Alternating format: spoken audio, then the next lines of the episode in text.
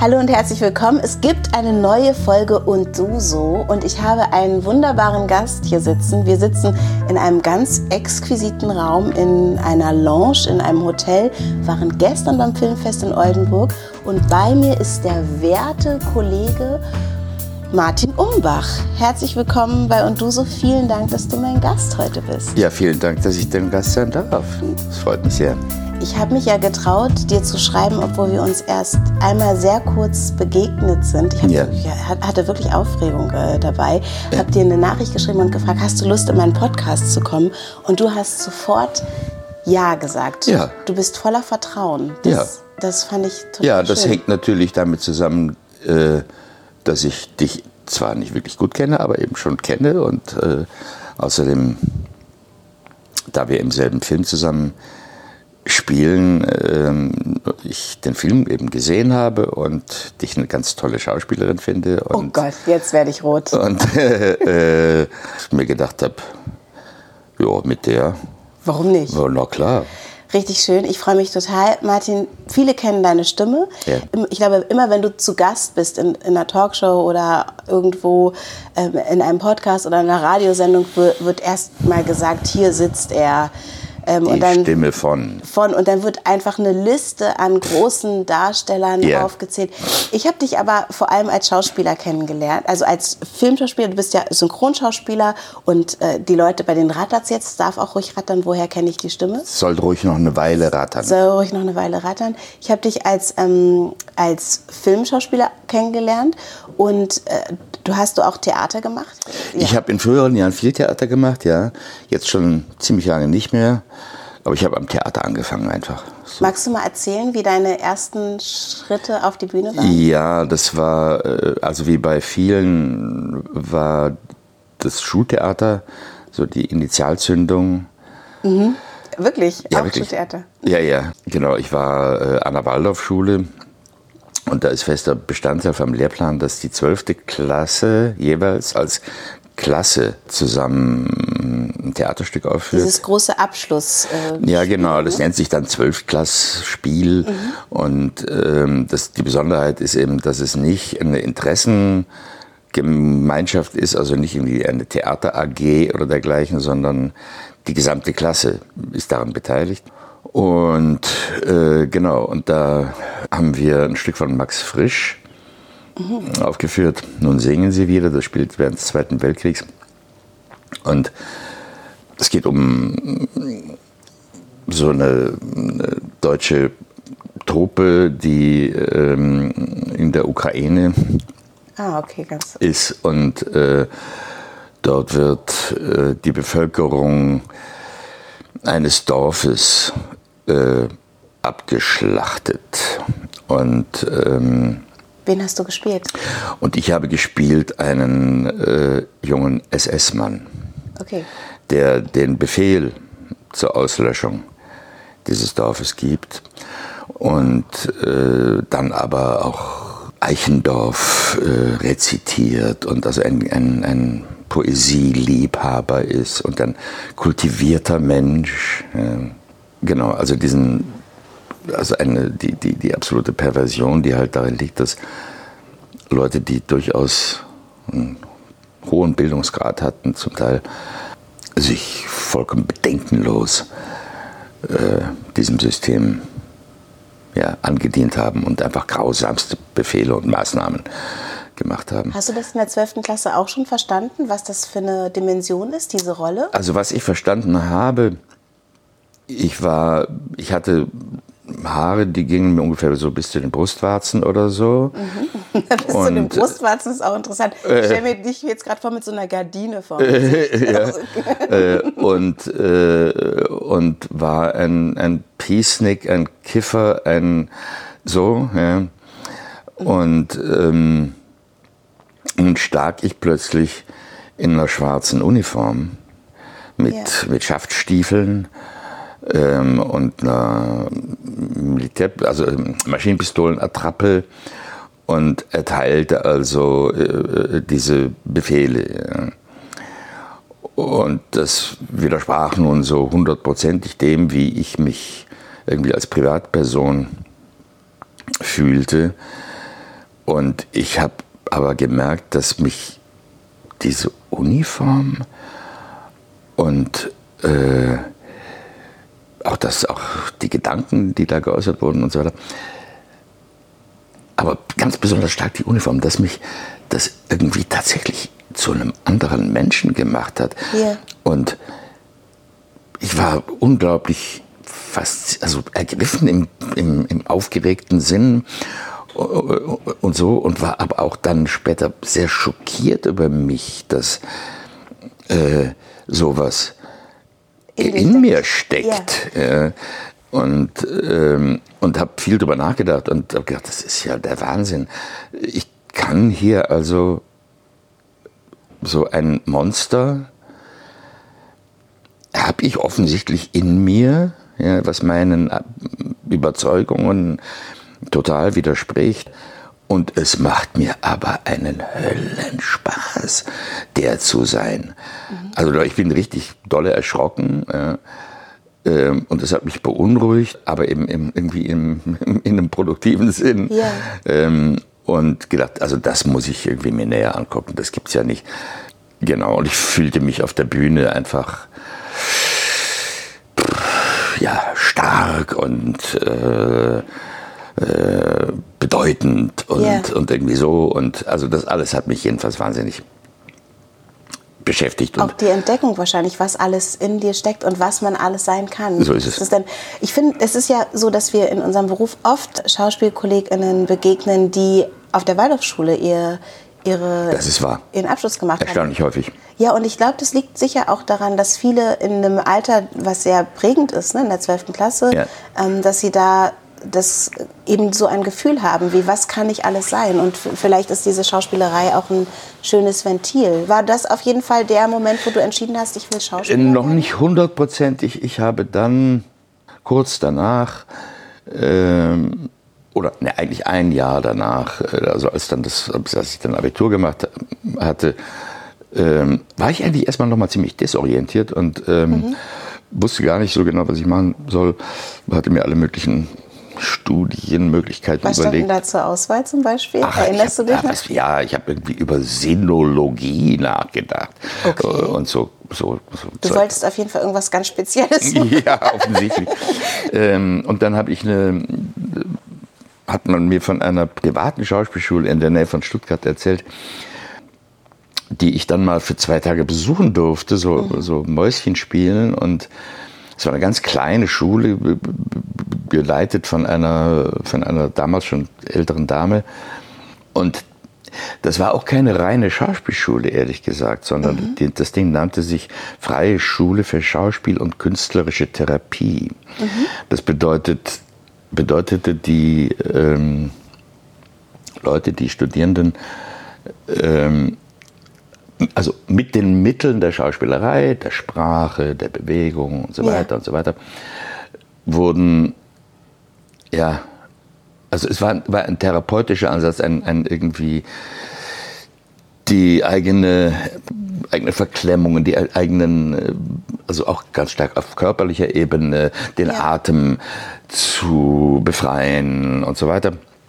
Und äh, von meinen Mitstudierenden hatten auch bei weitem nicht alle den Berufswunsch Schauspielerei, sondern ähm, die haben dann zum Teil später ganz andere Sachen gemacht, ja. haben das für ihre pädagogischen oder therapeutischen Berufe genutzt oder einfach auch nur für sich selber. Mhm. Das finde ich sehr, sehr spannend. Äh, Die, ja. Weil wir arbeiten ja viel über den Körper. Ja. Viele sind ja auch heutzutage Therapie erfahren. Und natürlich sind so Sachen wie Tanztherapie oder Kunsttherapie äh, Formen auch äh, sich auszudrücken und auch sich nochmal anders kennenzulernen über den Körper. Also ich denke immer darüber nach, wie bleibt man gesund in ja. unserem Beruf.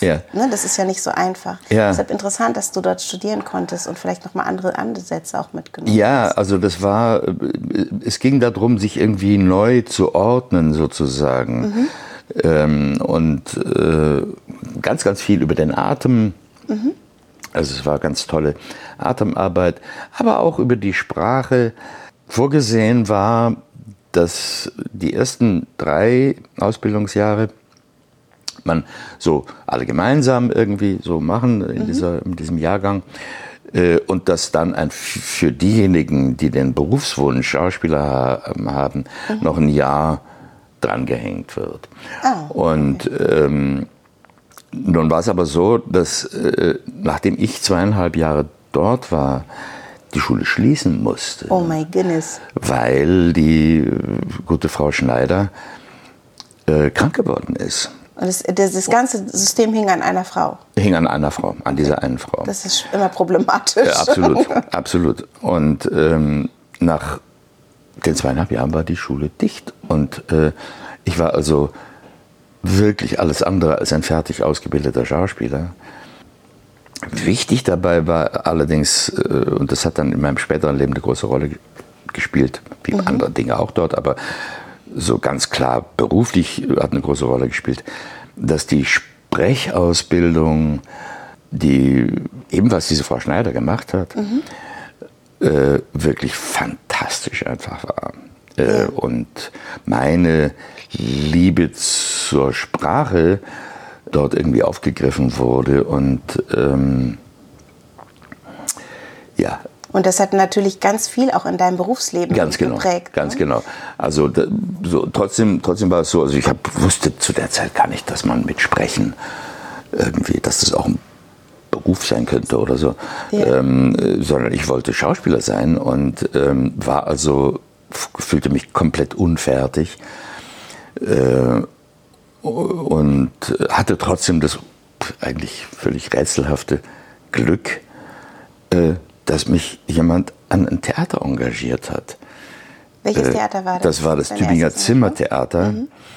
was damals einen sehr guten Ruf hatte und ich glaube heute immer noch hat. Ähm, genau, da war ich dann tatsächlich drei Jahre und habe gleich fest nach der, gleich der Schule. fest, ja, nach dem nicht vorhandenen Abschluss ja. Ähm, äh, hast du manchmal das Gefühl, ähm, hast du sowas, dass du denkst, so, ich habe jetzt, es gibt keine fertige Ausbildung? Hattest du das irgendwann mal? Oder das hatte ich viele Jahre lang. Das hatte ich viele Jahre lang. Ähm, Unglaublich, weil ich meine, also das kann, kann, man sich dann immer von außen gar nicht vorstellen. Jemand, der so gestanden in, in dem Job ist und seit so vielen Jahren, aber das ist, das ist tatsächlich. Ich habe fürchterliche Minderwertigkeitsgefühle gehabt zu den Leuten, den Leuten gegenüber, die also das komplette Programm, man muss sich auch vorstellen, diese Ausbildung war eben auch nicht, es gab kein Fechten, es gab kein, was weiß ich, Aikido oder, oder äh, Tanzen oder, oder so. Es war also eine ziemlich schlanke Sache. Ja, du bist einen anderen Weg gegangen. Äh, und ich bin dann einen anderen Weg gegangen. Also ich bin erstmal einfach in die, ich hatte das wahnsinnige Glück, dass ich einfach in die Praxis springen konnte. Ja, ja. Und äh, natürlich da irre viel gelernt habe. Aber ähm, in, in vielen folgenden Jahren äh, habe ich per Workshops, per verschiedene andere Dinge. Also einfach immer weiter versucht, mich weiter zu bilden, also weiter zu trainieren und ja. andere Dinge kennenzulernen, andere Theater- oder Spielansätze, Spielmethoden oder, oder ja, Methoden zu erlernen. War mehrfach dafür in New York und in Los Angeles und ähm, habe aber auch in Deutschland ganz viel, also mit verschiedensten Leuten dann noch weitergearbeitet, irgendwie eben aus dem Gefühl raus, oh Gott, oh Gott, oh Gott, um mich herum sind alle so richtig toll fertig ausgebildete Schauspieler, bloß ich bin irgendwie, äh, ich komme von so einer etwas obskuren Schule, die ich noch nicht mal zu Ende gemacht habe. Ja, das, das hing mir schon, schon ziemlich an irgendwie und wie gesagt, ich war die ersten drei Jahre fest am Theater, aber es war ein besonderes Theater.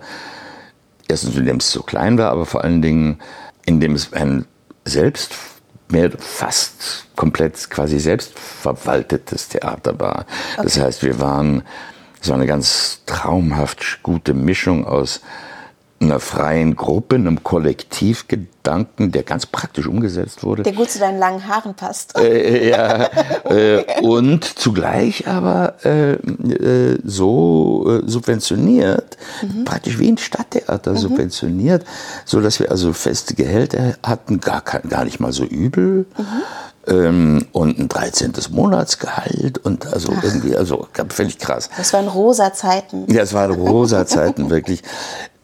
Aber jetzt so auf, so im, im regulären Stadttheaterbetrieb, da fühlte ich mich trotzdem, trotz der drei Jahre Praxis, immer noch irgendwie nicht so richtig tauglich dafür. Ich finde es so unglaublich, weil das ist ja dieses schöne Imposter-Syndrom, das Gefühl, Hochstaplerin, Hochstapler zu sein in dem Beruf. Ich glaube, das begleitet einfach alle Künstlerinnen und Künstler. Du schreibst ja. auch. Wie bist du zum Schreiben gekommen? Deine Liebe zur Sprache mhm. ist das eine. Und was hat das Ganze mit Astrologie zu tun? also äh, ich habe äh, hab schon irgendwie als 14-, 15-Jähriger immer wieder geschrieben, also eben nicht nur Tagebuch, sondern, sondern auch irgendwelche Ideen gehabt, wo mhm. ich dann irgendwelche Skizzen gemacht habe, Entwürfe, was weiß ich, auch Gedichte und so. Und das ist einfach irgendwie Bestandteil meines Lebens geblieben. Ich habe ähm, immer, eigentlich zunehmend, sagen wir mal so, äh, neben, der, neben der Schauspielerei Schreibprojekte mhm. gehabt. Und was du jetzt gerade angesprochen hast, die Astrologie vielleicht muss ich vorweg sagen, ich bin kein wirklich sozusagen strenggläubiger, streng astrologiegläubiger Mensch. Aber du hast eine Krimi aber es, aber es, aber es hat mich, es hat mich immer irgendwie interessiert ja? und fasziniert mhm. und dann bin ich irgendwann auf die Idee gekommen für eine, für eine Fernsehserie. Der Gedanke war damals, wir reden Mitte der 90er. Mhm. Ähm, und das Allermeiste, was ich im deutschen Fernsehen gesehen habe, zumindest das Serielle, was ich da gesehen habe, hat mich wahnsinnig gelangweilt. Und ich hab, saß mit einem Freund und, und, und wir haben so gequatscht und haben so gesagt, ja, was würden denn so Leute wie du und ich gerne mal was, was für eine Serie würden, würden denn so Leute wie du und ich gerne mal sehen? Das ist eine Frage, die sich vielleicht auch manche Redakteure stellen sollten. ja, genau. genau, genau. Der Gedanke, was die meisten gucken wollen, weil genau, von sich selbst ausgehend ist eigentlich gar nicht so schlecht. Genau. Weil wenn man selbst das Bedürfnis hat, kann es sein, dass viele andere auch das Bedürfnis haben. Ne? Zumindest ist die Hoffnung da, mhm. ja. Und äh, daraus kam dann eben das, dieses Projekt, von das du gerade angesprochen hast, die Spiel der Sterne heißt es. Ähm, das ist eine astrologische Krimireihe. Ähm, ja. Mit 13 Teilen, äh, wo also die Pilotepisode äh, führt, den, führt einen, einen Ermittler ein und jede weitere Episode ist einem Sternzeichen zugeordnet und hat eine, und die, und hat eine eigene Hauptfigur. Es gibt also insgesamt 13 Hauptfiguren. Ähm, und die, diese Hauptfigur ist dann jeweils auch in einem Sternzeichen geboren und hat die äh, Hauptcharakteristika, die man diesem Sternzeichen zuschreibt. Ich bin Wassermann. Äh, du bist Wassermann, okay. Das ist ein Problem. Genauso großes Problem wie jedes andere Sternzeichen. Das ist ein Projekt, was immer noch nicht, was, was ich immer noch nicht ganz beiseite gelegt habe. Es sind, also wie gesagt, zwar als Fernsehserie zunächst konzipiert. Dann wurden aber zunächst mal 13 Bücher daraus, die also in erzählender Form diese Story äh, bringen. Und dann sind, haben wir gemerkt, dass wir das in Deutschland nicht an den Mann bringen können. Das war eben genau der Fall, den, den, wo du, den du gerade gesagt hast. Leute haben mit denen wir sprachen, in Sendern so. Ich sagte, oh, privat, ich finde das ja fantastisch. Das ist ja super. Sowas hat man ja noch nicht gesehen. Großartig und so weiter. Nur leider äh, machen können wir es halt Aber hast du gesagt, das war ist schon eine Weile her, ne? Das, das ist eine Weile her. Aber weil ich glaube nämlich jetzt, ja, jetzt ja. gerade ist Astrologie ein Riesenthema. Ja. Also wirklich auch in den sozialen Medien. Und ich glaube, Leute interessieren sich dafür. Äh, ich glaube auch aus dem Grund, dass wir so ein bisschen auf der Suche sind. Ne? Gerade irgendwie ja. in so orientierungslosen Zeiten ja. hilft es ja auch irgendwie, sich an Muster oder Strukturen äh, zu orientieren. Ja, richtig. Und ich glaube, Astrologie ist gerade ein Ding und auch diese Serienformate. Absolut. Ähm, die, die, die, wir, waren, wir waren also unserer Zeit eigentlich um einiges voraus, das sozusagen. Ist manchmal problematisch. Ähm, und ähm, wir haben gesagt, wir haben gemerkt, dass wir das in Deutschland nicht das ist in Deutschland zu groß, zu ungewöhnlich, zu äh, neu, von der Struktur her, auch von der, von der, ja, einfach zu ungewöhnlich ist. Mhm. Und sind dann damit nach Amerika gegangen mhm. und, ähm, und haben das Ganze mit Hilfe eines, eines amerikanischen Autors äh, auf amerikanische Verhältnisse übertragen. Mhm. Sodass es nicht mehr wie ursprünglich gedacht in, in Deutschland, in Berlin hauptsächlich, spielt, sondern, sondern in Washington DC und, und so weiter. Und haben es also ja, versucht, dort, dort irgendwie Partner zu finden mhm. und so. Das hat leider bisher auch nicht geklappt. Aber, Aber ich habe, bitte? Du bleibst dran, hoffentlich. Ich bleibe dran, denn ja. äh, also ich gucke das jetzt nach, das ist jetzt äh, über 20 Jahre her, äh, dass das ursprünglich entstanden ist. Und ich gucke mir das Material und das, das, das Ding jetzt an und finde erstens, dass es äh, gut gealtert ist sozusagen, dass es nicht an Aktualität verloren hat. Und zweitens vor allen Dingen ist die Situation in der, äh, in der Industrie, wie man sagt, ähm, eben vollkommen anders durch die Streaming-Anbieter. Ich kenne es von mir selber so gut. Ich bin ein totaler Binge-Watcher ja. Äh, und verbringe Nächte und Nächte damit irgendwelche tollen Serien mir anzugucken. Und da ist eben, da gibt es eben die unterschiedlichsten Dinge, Erzählstrukturen, wo in den Zeiten hin und her gesprungen wird ja. oder in, in den zwischen Realitätsebenen und so weiter. Und das heißt, die Zuschauer sind eben offenbar sehr wohl in der Lage, auch komplexere äh, Erzählungen äh, nicht nur einfach irgendwie aufzunehmen, sondern zu mögen und ja, das, und das sehen zu wollen. So. Ja. Äh, also eigentlich glaube ich nach wie vor dran, dass wir, dass das Ding ein, ein, ein Riesenpotenzial hätte. Du guckst viel, ne? Du bist, also ja. du hast gesagt, du bist Binge-Watch. Ich traue mich fast nicht, die Frage zu stellen, weil ähm, du hast auch gerade gesagt, die Industrie hat sich verändert. Ja. Es gibt sehr viele Streaming-Anbieter, ja. sehr, sehr viele neue Formate. Dein Arbeitsleben hat sich wahrscheinlich auch nochmal potenziert. Ich meine, du warst schon immer gut im Job, glaube ich, äh, unterwegs als Synchronschauspieler. Yeah. Also die yeah. Leute raten ja jetzt immer noch, welche Stimme du ja. Aber wenn ich dich frage als Synchronschauspieler, guckst du im Original oder guckst du die Synchronfassung? Ich traue mich nicht zu fragen. Du frag doch um Gottes Willen, natürlich, natürlich. ja, ich denke, dass du, bist du jetzt im Konflikt? Ähm äh, ich bin überhaupt nicht im Konflikt. Ich gucke tatsächlich im Original in aller Regel. Äh, wobei ich bei manchen Dingen dann die englischen Untertitel dazu schalte. Ja, braucht man manchmal. Also ähm, wenn, was weiß ich, aus dem tiefsten Schottland oder äh, so. Da, keine Chance. Keine Chance. Ähm, ich gucke tatsächlich im Original. Auch bei Niederbayerisch. auch bei, mit, äh, na, mit Niederbayerisch hätte ich jetzt persönlich kein Problem.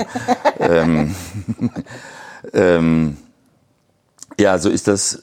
Äh, ich sogar, also nicht nur englischsprachige, sondern auch, äh, was weiß ich, niederländische oder französische Sachen oder so. Also ich spreche kein Wort Holländisch, aber ähm, gucke ich mir eigentlich meistens lieber im Original an mit Untertiteln, obwohl das Synchron so eine Riesenrolle in meinem beruflichen Leben spielt, finde ich es einfach meistens besser, das Original zu gucken, obwohl ich weiß, dass es qualitativ sehr, sehr hochstehende Synchronisationen gibt. Ja. Die, und die, an denen du auch beteiligt bist. Zum Teil ja. bin ich in denen beteiligt.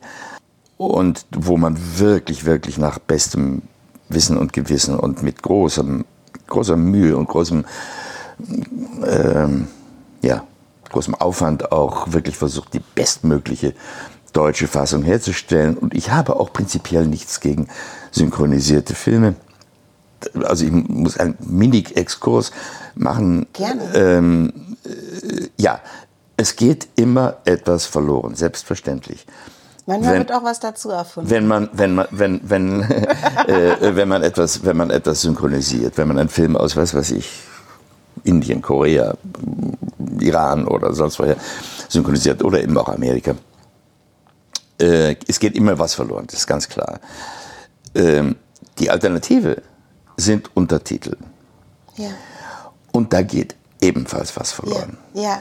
ja. Äh, hochbezahlte Spezialisten gestalten künstlerisch ein Bilder, wertvolle Bilder und noch ein Bild und noch ein Bild und noch ein Bild, machen sich irrsinnig viele Gedanken, wann der Schwenk jetzt anfängt und was unten im Bild noch zu sehen ist, ja. ob, die, ob die, das Zuckerdöschen noch drin ist oder nicht.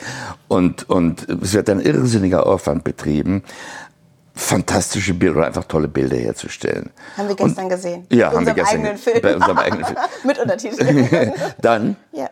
kommt jemand daher und knallt da Schrift drauf.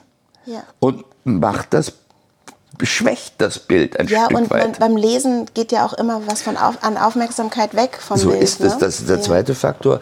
Also man ist, wenn man, wenn man Filme in andere Sprachwelten überträgt, kann man es eigentlich sozusagen nur falsch Und machen. es geht auch in der Übersetzung was verloren. Also zum Beispiel gestern, Ja. in, äh, wir, haben, also wir können ja kurz mal ein bisschen Werbung für den Film machen. The Ordinaries klar. läuft irgendwann The Ordinaries, in The den Kinos. Ordinaries. The Ordinaries von Sophie Lindenbaum. Ähm, ein ganz spezieller Film, über den wir jetzt nicht viel reden werden. Ihr müsst ihn euch einfach anschauen. Ich verlinke mal äh, Infos zu Bandenfilmen und zu dem Ja. Film. Aber da gibt es zum Beispiel eine Szene, wo jemand seine Sprache zurückgewinnt und diese Sprache ist dann aus der Zeit gefallen. Ja. Und da in dem Moment habe ich mal die Untertitel gelesen. Ja. Und ich weiß nicht, ob sich das, das dann überträgt. Also man, man sieht, okay, die Sprache ist irgendwie jetzt auf einmal komisch, aber die Frage ist, versteht der Lesende oder die lesende. Person dann, warum das jetzt so ist? Also das ist wirklich schwer, auch dann in einem Untertitel zu lösen. Es ist schwer. In dem Moment habe ich nämlich wirklich auch darüber nachgedacht, weil hinter mir saßen Filmschaffende aus ähm, New York, die Ja. halt äh, auf die Untertitel angewiesen waren. Ja. Und da habe ich gedacht, verstehen die das jetzt? Weil das war, ist ja so ein ganz wundervoller Moment in diesem Total, Film. total. Und genau solche Momente lassen sich dann wirklich schwierig vermitteln über Untertitel. Genau. Und äh, ja, also wie gesagt, das, das ist, en, en, es gibt einfach nur diese beiden Möglichkeiten, synchronisieren oder untertiteln. Und bei beidem geht was verloren. Trotzdem will man ja, dass Filme äh, äh, potenziell auf der ganzen Welt gesehen werden. Und es ist so toll, dass es eben äh, ja, diesen großen kulturellen, künstlerischen Austausch global gibt, dass wir also Filme aus Neuseeland und, und, und, von überall her sehen können und dort fremde Lebenswelten und so weiter entdecken können. Und das muss sein, Filme müssen international äh, äh, sichtbar sein. Also muss es irgendeine Möglichkeit geben, meistens wird in Filmen gesprochen, Ja. äh, äh, äh, das, was die Leute da sagen, irgendwie den Zuschauern äh, nahezubringen. Und Ja. da gibt es die beiden Möglichkeiten, bei beiden geht was verloren. Synchron, wenn es gut gemacht wird, ist durchaus eine sehr valide Form der Übertragung. Ich war, ähm, hatte kürzlich meine erste Hauptrolle im Synchron Okay. in einer Serie. Ja. Und ähm, da bekommt man eine ganz besondere Verbundenheit, habe ich gemerkt in dem Moment, mit der Schauspielerin. Ja. Ähm, ich habe eine, auch eine Verantwortung Ja. gespürt. Ich habe manchmal ähm, natürlich jetzt auch also ich habe Synchronerfahrung, aber nicht äh, bei weitem nicht so viel Synchronerfahrung wie du zum Beispiel oder viele andere Kollegen. Ja. Und deshalb habe ich natürlich großes Vertrauen auch in die Regie, die Ja. besser weiß, was, äh, wa- was da zu tun ist. Aber ich hatte manchmal so das Gefühl, ich verrate meine Kollegin jetzt, wenn ich nicht für etwas kämpfe. Ja. Ja, also die, die Kollegin, die, deren, der ich jetzt meine Stimme geben darf. So, und ich eigentlich höre ich das anders. Ich würde das anders machen. Wie- Wie geht es dir damit? Hast du solche Konflikte auch? Oh ja. Ja. Äh, immer wieder. Ähm, das spielt, kann auf verschiedenen Ebenen spielen. Ähm, also jetzt kann ich kann, kann mir einen, einen Kollegen. Wir können ja dessen- jetzt mal nach und nach so ein paar Namen dessen, droppen. dessen, wie man sagt, deutsche Feststimme ich bin, Schauspieler Russell Crowe, den ich also seit vielen Jahren synchronisiere und der hat in, mal eine, eine Serie gemacht, die extrem sehenswert ist. Eine kleine Serie, ich glaube, es sind nur sechs Folgen, über diesen amerikanischen Sender Fox News. Ähm, Diesen unsäglichen. die, diesen unsäglichen äh, Sender und ähm, er spielt also den quasi im Auftrag von Rupert Murdoch den Gründer dieses, dieses Senders und den Chef dieses Senders. Und äh, das wurde in äh, Berlin in einem, in einem Synchronstudio synchronisiert. Und Russell Crowe ist eben, wie gesagt, ein toller Schauspieler und hat auch eine, äh, also eine, äh, ein bestimmtes, eine bestimmte Art mit der Sprache umzugehen. Und ist von der messbaren Lautstärke her ähm, da immer sehr Reduziert, klein, sehr ja. klein gewesen. Trotzdem hat er aufgrund seiner Körperlichkeit und aufgrund ich von weiß nicht von was, hat er trotzdem ein, ein gewaltiges Volumen, ja, auch wenn er ganz leise ist. Und ich hatte ihn eben schon sehr, sehr oft synchronisiert und, äh, und kannte ihn, wusste und so und höre ihn infolgedessen auch, glaube ich, recht genau. Und dann war in dem Studio das aber leider so, dass die äh, von mir verlangt haben, immer wieder, äh, ich möge doch bitteschön jetzt endlich etwas, etwas mehr Stimme geben, etwas lauter sein. Ja. Und ich habe gesagt, aber Leute, hört doch mal hin. Ja, der, sein Gesprächspartner ist drei Meter weg. Trotzdem erreicht er ihn ja nicht durch Lautstärke, sondern durch Intensität. Die, durch die Intensität. Ja. Und natürlich kommt es akustisch bei dem da drüben. Was meint ihr, was hier gerade bei mir ankommt? wenn, wenn hallo, der, hallo der Leute, mir seid, gegenüber sitzt. Seid ihr bescheuert? Ich, wenn ich da jetzt drüber gehe, über das, was ich höre und was ich empfinde, das, also das war, das war ein fortlaufender Konflikt. Hat sich das verändert eigentlich? Weil äh, früher damals ja. äh, standen die Synchronschauspielerinnen und Schauspieler zusammen in einem Raum und man hat zusammengespielt. Jetzt äh, wird man getrennt aufgenommen ja. und dann muss man ja auch immer ähm, in der Regie ausbalancieren. Ja, natürlich. So, und, wenn, und ich glaube, dass wenn man diese Feinheiten behalten will und man hat aber schon eine Stimme aufgenommen, die aufs Ganze gegangen ist, dann kackt da wird's schwierig. halt, also jetzt auf Deutsch, dann kackt der Kollege dann ab, ab wenn ich weiß, das ist ein Problem. Ja. Ist das ein, Pro ist das ist ein Problem tatsächlich, ja. ja. Äh, wobei äh, ich ansonsten mit diesem getrennt auf, aufnehmen eigentlich kein großes Problem habe. Ja, ich habe an, so angefangen, die ersten, weiß ich, 15 Jahre oder so waren, gab es das nur so, dass man gemeinsam im mhm. Studio steht, vor dem Mikrofon steht und die Szenen synchronisiert. Ähm, das hatte den schönen Vorteil, dass man ganz viele Leute kennenlernt und yeah. mit vielen Leuten zu tun hat und quatschen konnte privat und das haben sich Freundschaften auch zum Teil gebildet und so. Ähm, das ist jetzt alles in dieser Form nicht mehr möglich. Dafür ist es konzentrierter vielleicht? Äh, von der Arbeit her, für mich auf jeden Fall, äh, ist es bis auf das Problem, was du gerade geschildert hast, das ist tatsächlich, das kann tatsächlich passieren, dass das, die Szenenpartnerin, der Szenenpartner bereits aufgenommen ist und äh, äh, ja, und das, das, an, das einander irgendwie glaubwürdig anzugleichen, dass es dann etwas schwieriger wird.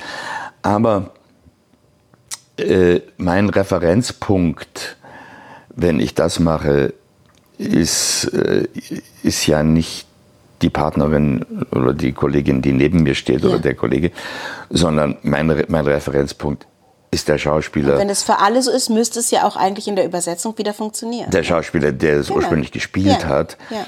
Ähm, also da kann ich, ist auch die Variationsbreite ja denkbar gering. Ähm, mein Ansatz auf jeden Fall ist, dass ich das, was der gespielt hat, versuche, eins zu eins so weit wie überhaupt irgendwie nur möglich, äh, mit deutschen Worten wiederzugeben. halt wiederzugeben. Also es geht darum, das nachzuspielen. Ja.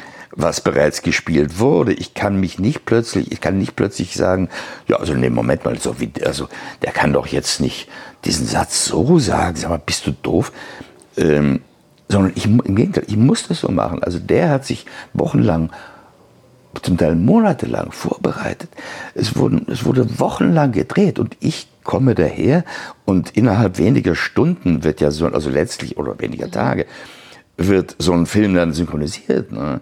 Ähm, und ich erhebe mich jetzt darüber, nee, das so sehe ich den Job nicht. Ah, das ist voll schön, weil, ich, ähm, weil das hat tatsächlich dann auch wirklich was mit diesem Respekt zu tun vor der Person, wo, wo man sagt, okay, ich leihe dir meine Stimme, aber ja. eigentlich möchte ich dich, ähm, so, ich möchte dich einfach in diese Sprachwelt ähm, mitnehmen, aber genau. mit dem, was du mir sozusagen so als Basis lieferst. Meine Aufgabe ist, dich und deine künstlerischen Entscheidungen, mhm. die du mit dem ganzen Team und so weiter getroffen hast, zu, zu zu featuren, zu, zu, zu ehren, zu, das, das dem, möglichst, möglichst so, dass, dass, der, dass die Zuschauer ein, ein, ähnlich emotional, ein ähnliches emotionales Erlebnis haben oder überhaupt Erlebnis haben, mhm. wie wenn man das Original anschauen würde. Du bist ja nicht nur die Feststimme von Russell Crowe, sondern auch von vielen anderen weltberühmten Hollywood-Schauspielern. Ja. Gibt es denn jemanden in dieser Riege, wo du sagst, der ist mir wirklich richtig, richtig nah? Also da, das ist, der ist mir so der wichtigste, an mein Herz gewachsen? Oder ist es. Äh, Na, es unterscheidet sich so ein bisschen. Bist du Polyamor? ich, bin, ich bin Polyamor. Äh, also Russell Crowe äh, ist ein. Äh, ähm, ja, ist mir irgendwie schon sehr nah. Ich glaube, in, in, auch so im, im, keine Ahnung, im, im Timbre einfach oder so, was ich mhm. mitbringe, ähm, steckt da schon eine Menge drin. Obwohl ich, ich muss dich kurz unterbrechen, ja. weil das ist ja jetzt nicht so, dass die alle die gleiche Stimme haben. Ne? Also Nein. nur weil du sie sprichst. Weil das ist ja, du hast so eine Vari, Va Variabilität, ist das das richtige Wort in der Stimme, dass sie wirklich alle auch ähm, auch unterschiedlich klingen, auch in den unterschiedlichen Rollen. Ich meine, ich merke das jetzt zum Beispiel bei mir selber yeah. auch, wenn ich spiele. Ja, ja. Und, dann, und dann sehe ich das Ergebnis, dann denke ich, okay, die hat eine ganz andere Stimme als meine Denise-Stimme, die Figur, die ich da entwickelt habe. Und genauso ist es ja auch genau. bei den einzelnen Schauspielern, denen, die, äh, die, deine Stimme bekommen und ähm, eben auch bei dir. Also das ist ja wirklich, das ist ja so vielfältig. Ne? Ist, Zum Glück, ja. Ähm, das ist nicht bei allen Synchronschauspielern auch so. Mm, nein. äh, nein, bei manchen ist es, ist es anders. Da ist es äh, also der, der, der von mir extrem geschätzte Christian Brückner? Äh, Kollege Brückner. Äh, Zum Beispiel, ist das, ist das, den erkennt man immer sofort. Erkennt man immer sofort. Der muss nur einatmen, dann weiß man schon, wer es ist. Ach, das ist ja, das ist ja Robert De Niro. Genau, genau. Und das finde ich aber auch in dem Fall okay. vollkommen in Ordnung. Dass, äh, der, äh, ja, es ist so. Äh, mein Ansatz oder mein Ding ist einfach irgendwie ein bisschen anders. Ist, ja, es, äh, das scheint eine relativ große Bandbreite zu sein. Du hast gefragt, wer mir ans Herz gewachsen ja. ist. Ähm, äh, ein anderer Kollege, den ich, also ja, den ich enorm schätze, äh, ist Kenneth Brenner. Ja. Ähm, das ist so krass, wenn du alles sprichst. Das ist irgendwie so. Ja. Äh, der, der äh, ein ein, ja, ein unglaublich äh, variantenreicher Schauspieler ist, ähm, der wirklich alles kann, der äh, von dem ganz stillen, verinnerlichten, quasi nur irgendwie denkenden und fühlenden Menschen, der aus dessen Mund kaum irgendwie, irgendwie so richtig was rauskommt, bis zur riesiger Theatralität mit schmetternder Stimme und so weiter. Der ist irgendwie wie, wie, wie, du kriegst, du kriegst irgendwie fünf Schauspieler zum Preis von einem, wenn du Kenneth Branagh hast. Oder ist es so, dass er die Chance bekommt? Frage ich mich manchmal. Weißt du, weil, ähm, also, genau, man muss es auch können, aber man sieht ja auch also ich meine, äh, dich würde man ja, mit dir würde man ja tausend Schauspieler zum Preis von einem bekommen. Stimmt nicht? Ähm, manchmal frage ich mich, ähm, bekommen manche die Chance, das alles zeigen zu dürfen und andere nicht? Wahrscheinlich ist es so, ich weiß es nicht. Oder ist es auch der Mut, wahrscheinlich dann die Chance zu ergreifen, zu sagen, ich zeige jetzt mal eine andere Seite? Keine Ahnung, ich meine, das ist ja ein weites Feld. Mhm. Ähm, wo können wir als Schauspieler landen? Mhm. Was, was macht jemanden erfolgreich? Ähm, äh, warum, wie passiert es, dass plötzlich bei jemandem sich die Drehbücher stapeln und, die andere, und, und der andere, der vielleicht genauso talentiert ist oder so, äh, irgendwie drei Monate schon gewartet hat, dass das Telefon mal endlich wieder klingelt. Ja. Ähm, das ist so schwer. Die Faktoren sind so unwägbar. Ja. Ähm, ja, Kenneth Branagh kriegt die Chance. Auf der anderen Seite hat er schon als ganz junger Mann einfach auch irrsinnig Initiative ergriffen und hat ja äh, kommt ja vom Theater ursprünglich und, und, und hat eben es irgendwie geschafft, Leute, der war noch super jung, der war, ich weiß nicht, Mitte, Ende 20, als, ja. er, als er seine äh, Shakespeare-Verfilmungen Krass, ne? äh, gemacht hat. Also mhm. hat er hat, hat so Feuer gehabt und war so überzeugend, dass er die Geldgeber dazu gebracht hat, ihm diese, dieses viele, viele Geld zu geben, damit ein bis dahin relativ unbekannter junger Mann äh, jetzt äh, was weiß ich, dieses Shakespeare-Stück und dieses Shakespeare-Stück nochmal mhm. verfilmen kann. Also Toll. ist es ja. Hast du ihn schon immer gesprochen? Oder ich meine, manchmal, manchmal wechseln ja die ja, Stimmen. Wie, wie passiert der Wechsel? Kann unterschiedlichste Gründe auch haben. Ähm, es ist immer für das, für, für das deutsche Publikum schwierig, mhm. ähm, weil man natürlich eine Identität irgendwann herstellt zwischen dem Gesicht ähm, eines Schauspielers und der Stimme. Das war bei mir mit Ernie ganz schlimm. Ernie ja, aus der Sesamstraße. Okay. der hat dann die Stimme gewechselt, das ja. ging gar nicht. Ja, und das ist echt, das ist echt schwierig fürs, fürs Publikum. Trotzdem gibt es manchmal die Notwendigkeit, entweder stirbt einfach ein Kollege oder ähm, äh, oder so. Aber es ist nicht immer so. Also manchmal wird da halt, ist der Wechsel ja. einfach, äh, wundert man sich, warum ist es jetzt passiert? Ja, genau. Äh, ja, kann verschieden Wurde dir schon mal jemand weggenommen? Quasi, ja. Wobei, naja, das ist eine längere Geschichte. Äh, also. Wenn, wenn, sie, wenn sie prekär ist? Nee, ist überhaupt nicht prekär. Ähm, also George Clooney war bereits ein, ein sehr erfolgreicher Fernsehschauspieler und hat dann den, den Sprung ins Kino geschafft irgendwie. Und es gab einfach die ganze Zeit eine feste Stimme in Deutschland für ihn. Als er noch im Krankenhaus gearbeitet hat. Äh, äh zuerst hat er noch im Krankenhaus gearbeitet und dann hat er, durfte er auf die große Leinwand. Ähm, und da gab es eine feste deutsche Stimme und das war es einfach. Mhm. Und ähm, dann hat Steven Soderbergh den ersten dieser drei Oceans-Filme ja. gemacht, also Oceans ja. 11. Mhm. Und ähm, da hat Clooney eben die Hauptrolle gespielt und äh, der Steven Soderbergh wollte bestimmen, wie seine Leute im Ausland klingen. Oh, Total wirklich? krass, völlig ungewöhnlich. Das habe ich noch gibt's, nie gehört. Gibt es sonst auch praktisch nie, bis auf einen zweiten Fall, der mich auch betroffen, betroffen hat, etwas später. Das gibt's ja nicht. Äh, und infolgedessen gab es dann also ein Casting, also auf Szenen aus dem Film wurden, wurden halt Leute eingeladen, die zu synchronisieren, schon mal probehalber. Ähm, und das wurde dann dahin geschickt und Steven Soderbergh und ich war eben auch eingeladen, äh, Probe zu sprechen auf den, auf den Clooney.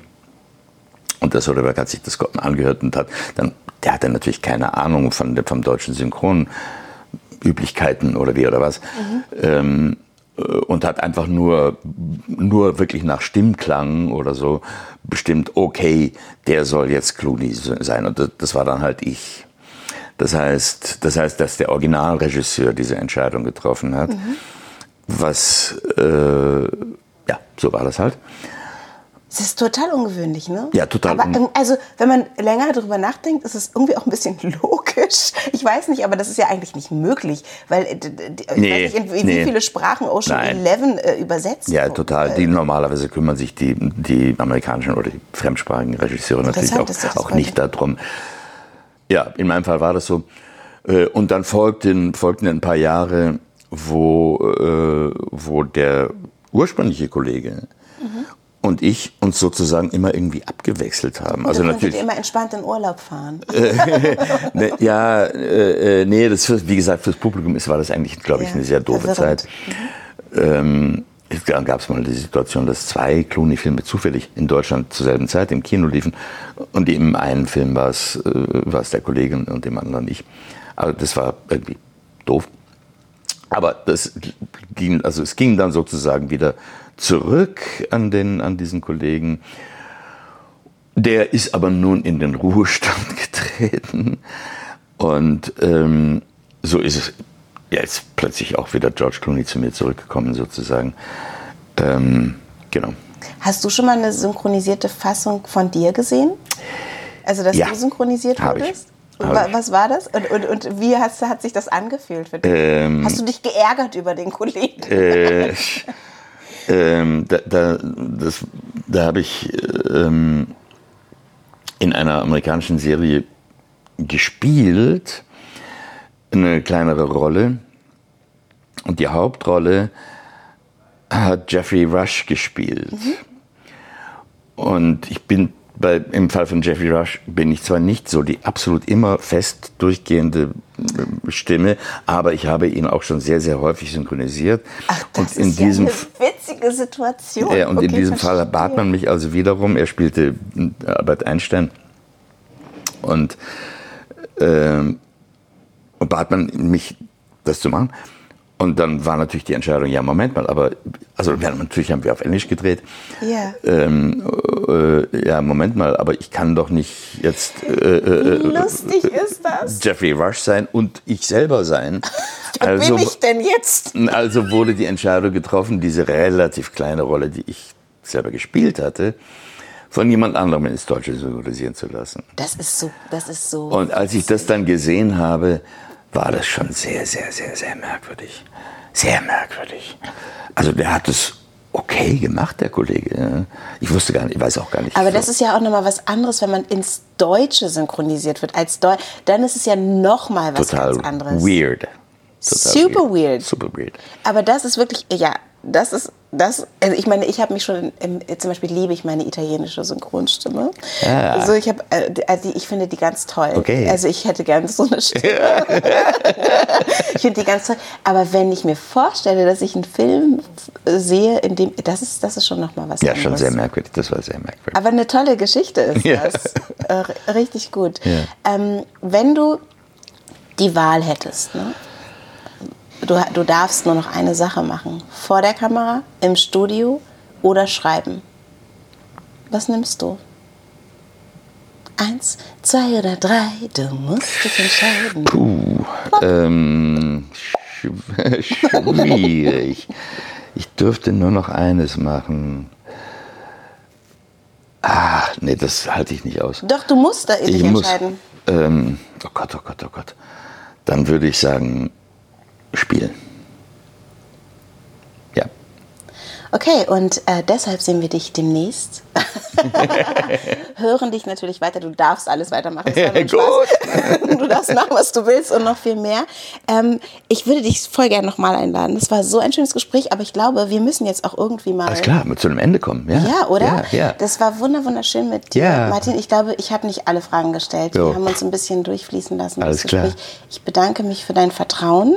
Ihr schaut nach, wessen Stimme, ihr könnt ja auch mal schreiben an unduso.podcast.gmail.com, welche Stimmen ihr hier erkannt habt. von welchen großen Schauspielern.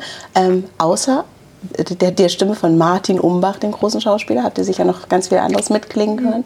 Vielen Dank, dass du da warst. Vielen Dank. Hat mir großen Spaß gemacht. Mir auch. Bye bye. Bye bye. Ciao.